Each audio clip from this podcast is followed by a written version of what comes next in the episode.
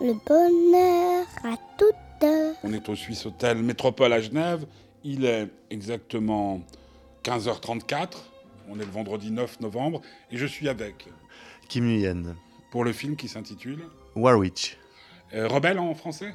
Ben, en fait, euh, on m'a dit qu'en Suisse, ils appelaient Warwich, mais c'était Rebelle aussi. Au Canada, c'était Rebelle. Ici, ça sera Warwich. Ouais. Oui. Qu'est-ce que vous préférez? Mais je crois que j'aime bien Warwich, en fait. Ouais, c'est bien Warwich. Euh, le- Non, mais enfin, je pense toujours à une chanson euh, de Donovan qui s'appelait Season of the Witch.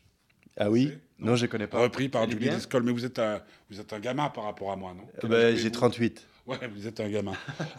vous êtes un gamin. Euh, pourquoi ce film? Comment vous vient l'idée? Ben, en fait, euh, euh, c'est un ensemble de- de- de- de- de, hum, d'éléments dont cet enfant birman, euh, Johnny Two, qui avait 12 ans, euh, 9 ans et qui est né un jour et qui, euh, euh, qui s'est réveillé un jour et qui a dit euh, Je suis la réincarnation de Dieu. Suivez mes enseignements et vous ne mourrez pas. Il parlait à 200 soldats euh, et il fumait des cigares tous les jours et euh, il était porté par un garde du corps du nom de qui s'appelait Rambo. Il était porté sur son dos, on- euh, Rambo le portait sur son dos parce que euh, les soldats avaient peur que les visions euh, magiques de Johnny soient souillées par le sol. Alors j'ai été happé par la réalité, par cette tragédie grecque du 20e siècle. Et j'ai voulu, bon, par la force de cette histoire, j'ai, j'ai voulu euh, voir plus loin si je pouvais imaginer un, personnage qui s'inspirait de ça. Et au cours des recherches, le garçon est devenu une fille et le lieu est devenu euh, l'Afrique subsaharienne. Incroyable, parce que quand on voit le film, moi, j'ai, ça fait 30 ans que je fais ce métier, donc j'ai pris une habitude. Je ne me renseigne absolument pas avant, avant de voir les films. D'ailleurs, je prends comme, euh, comme un type qui débarque sur un porno euh, sur Canal Plus sans savoir. Non, non, je dis une connerie. Vous voyez ce que je veux dire Il y a la fraîcheur. Moi maintenant, j'évite de, de lire les préfaces dans les livres aussi. Donc je ne sais pas de quoi il s'agit. Oui, c'est mieux. Et après, pendant le film, je me dis, mais attends, euh, est-ce qu'il a été. D'abord, est-ce qu'il est noir? Ensuite, est-ce qu'il est africain? Puis après, non, oui, c'est peut-être non, quoique, etc. Intéressant. Intéressant. Et puis après, euh, parce que c'était quand même un drame, cette petite fille qui, qui, qui est- à qui on vole sa vie, en gros. Oui, Ah, euh, oui. Un grand, un grand, comment on peut dire, un grand Manitou de, de- de- d'une force d'opposition dans un pays africain euh, la prend comme, euh, oui, comme, euh, comme, comme- comme sorcière, oui. Oui, oui. En fait, il y avait, il y a, il y a trois choses dans le film. Il y a cette réalité de cette magicienne qui, qui, qui incarne à la fois force et en même temps qui, est, qui fait partie d'une armée. Il y a cette fille qui est enlevée par des rebelles. Et il y a une histoire d'amour. Ouais. Une histoire d'amour euh, presque fleur bleue qui se superpose à ça. Belle Et- histoire d'amour. Une belle histoire d'amour, je crois, oui, et euh, de, de résilience. Et euh, en fait, c'est le film, c'est ces trois trucs qui se superposent et qui sont, ils ont, qui ont tous leur transparence. Et, euh, et c'est ça que j'ai vu en Afrique, en fait. C'est- C'est cette particularité de, même dans des zones de guerre terribles, les, les petites histoires amoureuses où la, la, la, la fille est jalouse parce que son mec est rentré tard le soir, elles persistent. Et- et même elles sont, elles- sont euh, mises en- de l'avant, elles ont presque plus d'importance parce que c'est ce qui leur reste, c'est c'est- c'est- ces histoires d'amour. euh. Ouais. Parce que je voulais dire par là, c'est que je- on aurait pu très bien. Je vous imaginais avec euh, un foulard rouge, euh, Ah un rebelle complet. Non, mais c'est possible de dire quelle horreur ces enfants qui font la guerre. euh, quelle horreur. euh, euh, Il y a des scènes dans votre film qui sont quasiment insupportables. Euh, surtout quand on on n'est papa soi-même. Et moi, mon, mon, mon gamin, il a, il a 6 ans. Je me dis, mais Oui. voilà, Mhm. peut-être qu'un jour. euh, euh, ou pe- peut-être que dans les gangs à New York, il se passe aussi des choses horribles. Qu'est-ce que ça vous a apporté, à vous, euh, de faire ce film? Co- Comment vous sortez, vous, en tant Mhm. qu'être humain, en, en tant que... Mais d'abord et avant tout, parce que ma- Exorcisme Ouais, d'abord et avant tout, c'est euh, d'abord et avant tout, euh, c'est par rapport au métier. On fait des films hein, et c'est un métier. Euh, pour moi, c'est un, c'est un point pivot ce film. C'est une, c'est- ça m'a avec euh, mon film précédent, je me suis senti face à un mur. euh, à- dû à des forces extérieures, bien sûr. bon, les pressions de production, d'institutions, les orientations du scénario, tout ça, les coproductions. C'était des barrières extérieures, mais surtout des barrières intérieures, de- d'aller au bout des choses et de... parfois on tombe en tournage et on oublie que l'important, ce qui, prime avant tout, c'est le moment présent, c'est là. Et tant qu'il n'y aura pas une authenticité, je parle pas d'une précision, mais d'une authenticité, tant que le moment qu'on a filmé n'est pas authentique, on n'a pas la scène. Et parfois, euh, on sait qu'on a plutôt eu 98% de la scène plutôt que 100% de son authenticité, et on passe à l'autre scène parce qu'on veut finir, notre journée. Il faut, il faut, il faut, plus, il faut essayer de ne, de ne pas faire ça, en fait, parce que euh, c'est, le cinéma est assez ingrat pour cela. On peut, avoir, on peut faire euh, 50 scènes qui sont excellentes et en avoir une où, pendant une fraction de seconde, le comédien témoigne de d'autres choses que son personnage, et ça affecte toutes les autres scènes qu'on a vues. Ça, c'est sur le plan professionnel, sur le plan personnel. Sur le plan À, à moins que vous souhaitiez pas en parler. Ben, ben- ben non, mais je crois que le, le- le- film m'a- beaucoup amené. Euh, Je crois que c'était l'e- l'ex- l'expérience créative la, plus- la, la- la plus riche. Et, euh, et oui. Que je- que je- Et- et- et- en tant qu'homme, est-ce que vous vous êtes dit la prochaine fois que j'aime, j'aimerais plus fort euh, Si on me demande d'aller trouver un poulet blanc, euh, je cherche un poulet blanc. Il faut vivre chaque minute encore plus intensément. euh. oui, et Je pense que dans chaque chose d'interview qu'on fait, ben, on va en ressortir quelque chose. Oui, ou oui. pas. En fait, euh, c'est comme si euh, euh, le- le- vous voyez le film, ça dure deux heures. Les gens font le tournage, ça dure deux, deux mois. Euh, moi, le tournage, ça dure plutôt quatre mois avec la pré-prod, mais j'écris le film depuis dix ans. Donc, euh, je dirais que c'était euh, des prises de conscience qui étaient plus diffuses sur, ces, ces- ces- sur ce nombre d'années quand j'ai rencontré des ex-enfants soldats pour, pour le film. Et voilà. Mais oui, oui, ça change. Donc maintenant, qu'est-ce que, qu'est-ce a- pratiquement, qu'est-ce que vous faites plus? Qu'est-ce que je fais plus Mais je cherche plus du moment présent, je dirais.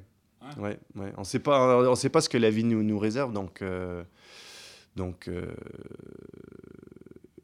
oui, j'essaie d'être là dans le moment. Là, vous allez prendre un taxi pour aller un vendredi soir euh, à Genève, euh, rejoindre l'aéroport. Oui. Il va, vous allez rencontrer un chauffeur de taxi. Vous allez arriver à l'aéroport. Est-ce que l'homme que vous êtes, le- le- le- l'homme de cinéma que vous êtes, va profiter de chacun de ces moments, peut-être, pour tirer une idée d'un film? J'essaie de parler aux gens, oui, beaucoup. J'essaie beaucoup de parler aux gens Regardez. et de les regarder et de leur poser des questions. Et euh, dans notre film, euh, il y a plusieurs enfants de la rue, dont notre actrice principale, et il y a quelque chose en elle qui est... euh, les enfants de la rue avaient quelque chose qui portait en eux qui euh, qu'un acteur peut pas imiter en fait. Ils ont euh, ils ont euh, leur corps est imprégné de la vie de la vie qu'ils ont vécue et et, et c'est un peu pour ça qu'on a beaucoup eu d'enfants soldats dans le film. C'est euh, c'est parce qu'ils portaient quelque chose en eux. Donc le résumé, c'est oui. Oui, C'est oui. Et puis si vous voyez des personnages singuliers à l'aéroport, mais vous dirigez l'entrevue là, ça marche. c'est pour ça que je fais la tête. Ah, Maintenant, si vous voulez me poser des questions, moi, je suis ravi. Hein. C'est ma troisième interview de la journée. Métier. mais mais, mais euh, quand euh, la- la- la- l'autre chose, quand on, on a 10 ans, vous dites, hein, 10 ans que vous pensez à ce film et tout, est-ce que, est que ça facilite la vie Parce qu'il y a des fois, on n'attend pas quelqu'un 10 ans? C'est-à-dire, vous pouvez tomber amoureux d'une femme, vous l'attendez pas 10 ans. Ou d'un homme, hein, tous les goûts sont dans la nature. Oui, euh, Là, il faut 10 ans, il faut y croire, on y vient, on y repart. Mais je crois qu'on peut attendre une femme 10 ans peut-être. 10 ans, la vie. La vie va vite, oui. Euh, ben en fait, c'est euh, c'est c'est étrange parce que j'ai le truc avec ce film, c'est j'en ai écrit, j'en ai commencé plusieurs autour de la même époque où j'ai commencé, et ils ont tous pris plusieurs années à écrire. C'est euh, que en même temps que c'était le sujet qui devait être euh, recherché. euh, Le fait est que d'apprendre à écrire prend plus de temps que d'être réalisateur, je trouve. C'est un métier.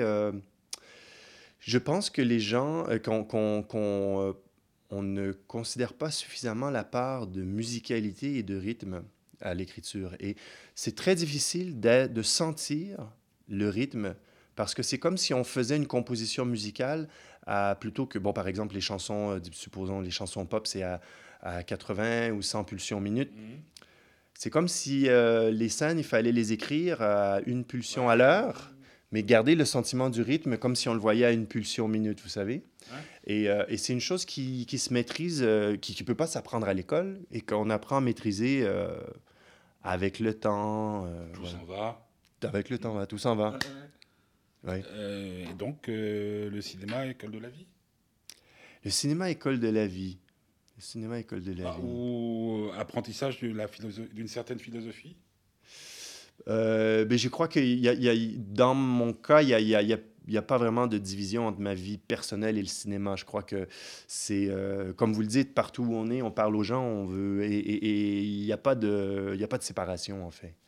Et il y a des obsessions, c'est-à-dire des, histoires que vous avez encore en tête, en cœur, je ne sais pas, et que vous n'arrivez pas, vous venez de le décrire, à écrire euh, ben, y avait, y avait une, un, y a une adaptation des Armes mortes de Gogol sur laquelle je travaille. C'est une œuvre inachevée. Gogol a dit, euh, il écrit même dans son livre, euh, je paraphrase, si, si, si tu peux m'aider, euh, lecteur, à finir mon livre, s'il te plaît, écris-moi une lettre. Et dans le livre, il publie. Euh, et c'est une transposition euh, assez très libre.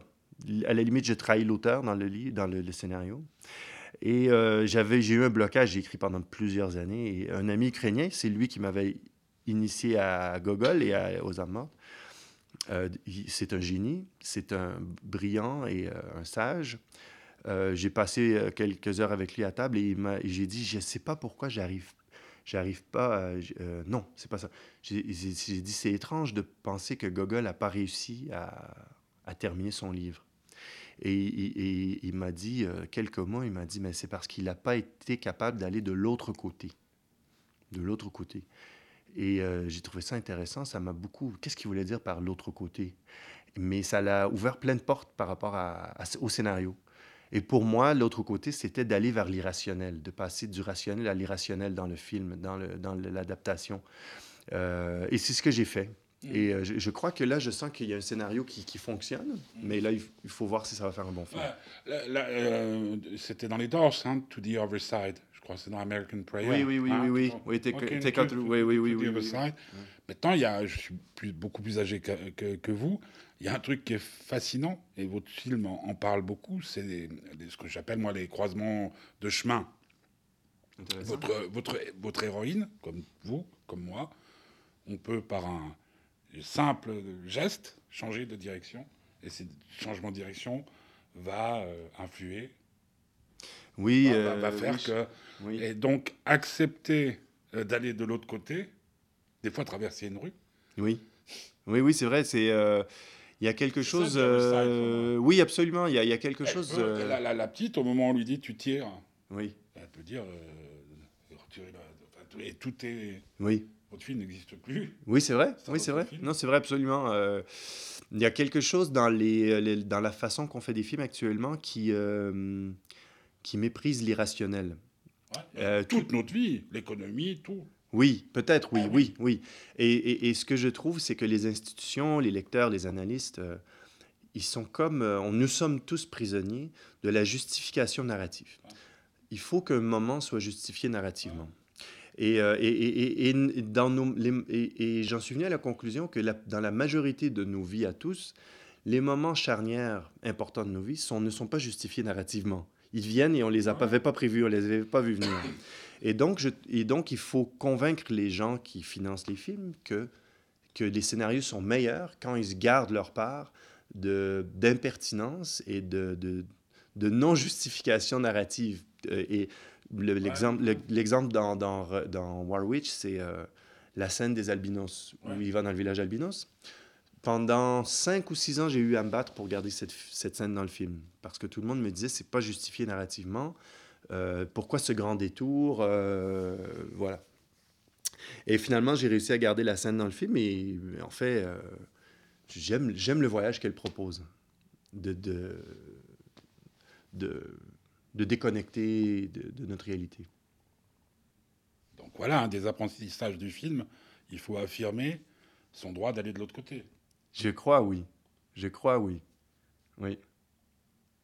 C'est, tellement juste ce que vous dites dans une période de crise où des gens sont virés, euh, à l'époque où il y a Genève, on est en train de battre tous les records de, de, de, de divorce. Ah oui? Oui, oui, et, et j'en suis l'une des victimes. C'est vrai que dans, dans, une séparation, dans un, une mise euh, à la retraite, au chômage et tout, il y a une part d'irrationnel total, puisque c'est une décision qui n'est jamais... Euh, ça renforce une foi que vous aviez déjà en vous, tout ça? De quoi? Ben, de savoir maintenant. Vous savez qu'en mettant votre scène des albinos, vous avez. Ah oui, oui, oui, Vous oui. comprenez ce que je veux oui, dire pour le prochain film, ça va être beaucoup plus simple parce que, bon, Si vous voulez que le chauffeur de taxi qui vous mène à l'aéroport oui. soit un extraterrestre, oui, c'est en ce sens que, c'est en ce sens que, que le, le- le- le film Rebelle est un film charnière, c'est que Warwick, euh, Warwick, je fais la que, oui, oui, absolument, c'est que je me suis, euh, bon, je, je me suis battu, j'aurais pu me péter euh, la figure, mais les rotules, mais c'est ça, a- ça a passé quoi. Euh, bon, notre comédienne a gagné l'ours d'argent euh, à Berlin et euh, on, on travaille la, le- la candidature pour les Oscars. Donc, pour le prochain film, ça sera plus facile, effectivement, parce que j'aurai un exemple. Je leur dis, ben, vous vous rappelez cette scène? Vous, Pendant six ans, vous m'avez emmerdé à enlever du scénario et, et finalement, elle est là et euh, voilà. pour, pour conclure, donc cette leçon-là, est-ce qu'elle vous sert dans la vie? Oui, C'est-à-dire Oui. que vous allez plus facilement arriver qu'un. à l'irrationnel, Ouais. oui, à l'irrationnel. Et, Parce que euh, pour, pour garder euh, un amour vivant, il faut. Mais qu'est- oui, Non. oui, mais qu'est-ce qu'on s'amuse quand on accepte l'irrationnel et qu'on accepte d'être. Peut-être le plus difficile, c'est d'accepter l'irrationnel de l'autre. Peut-être Vous aussi. êtes en train de me faire du pied ou oui, c'est ça, exactement. C'est ça, l'irrationnel. Oui, absolument, absolument, mais euh, mais je crois que les femmes, euh, les femmes ont une si belle ambivalence qui, qui elles-mêmes, et, elles sont définies par cette ambivalence. Cette... D'ailleurs, il paraît que les femmes ont le cerveau, les deux, les deux, euh, les deux parties du cerveau plus liées entre elles. Et euh, à la limite, ça, leur, ça fait qu'ils ont, ils ont une capacité d'analyse, de. On va pas rentrer dans ça, mais je crois que, que, que, que, que c'est magnifiquement beau. Les femmes. Les femmes et leur ambivalence, oui. Si on accepte de, si on accepte de pas le, le mettre en question, qu'on l'accepte comme, comme, comme ça, comme l'état, un, état qui ne doit pas être changé ou réglé ou corrigé ou euh, on nous, en tout cas, ce que les femmes nous disent souvent, c'est qu'on cherche à trouver des solutions. Mais les femmes, ce qu'elles nous disent, c'est que non, on veut pas que tu trouves de solutions. On veut que tu écoutes nos problèmes. Mais c'est vrai. Quel film C'est presque universel, non? Ouais. Ouais. Pour conclure, ouais, non, non, je sais pas. Non, non, mais il est 15h51. Est-ce que ce vendredi 9 novembre à 15h51, vous pouvez dire que vous êtes un homme heureux? Je suis un homme très heureux, oui. Très heureux parce que je pense que euh, quand on vient de Kinshasa, on a conscience des, des privilèges qu'on a. Ouais. À Genève aussi. À Genève aussi, sûrement, oui. oui.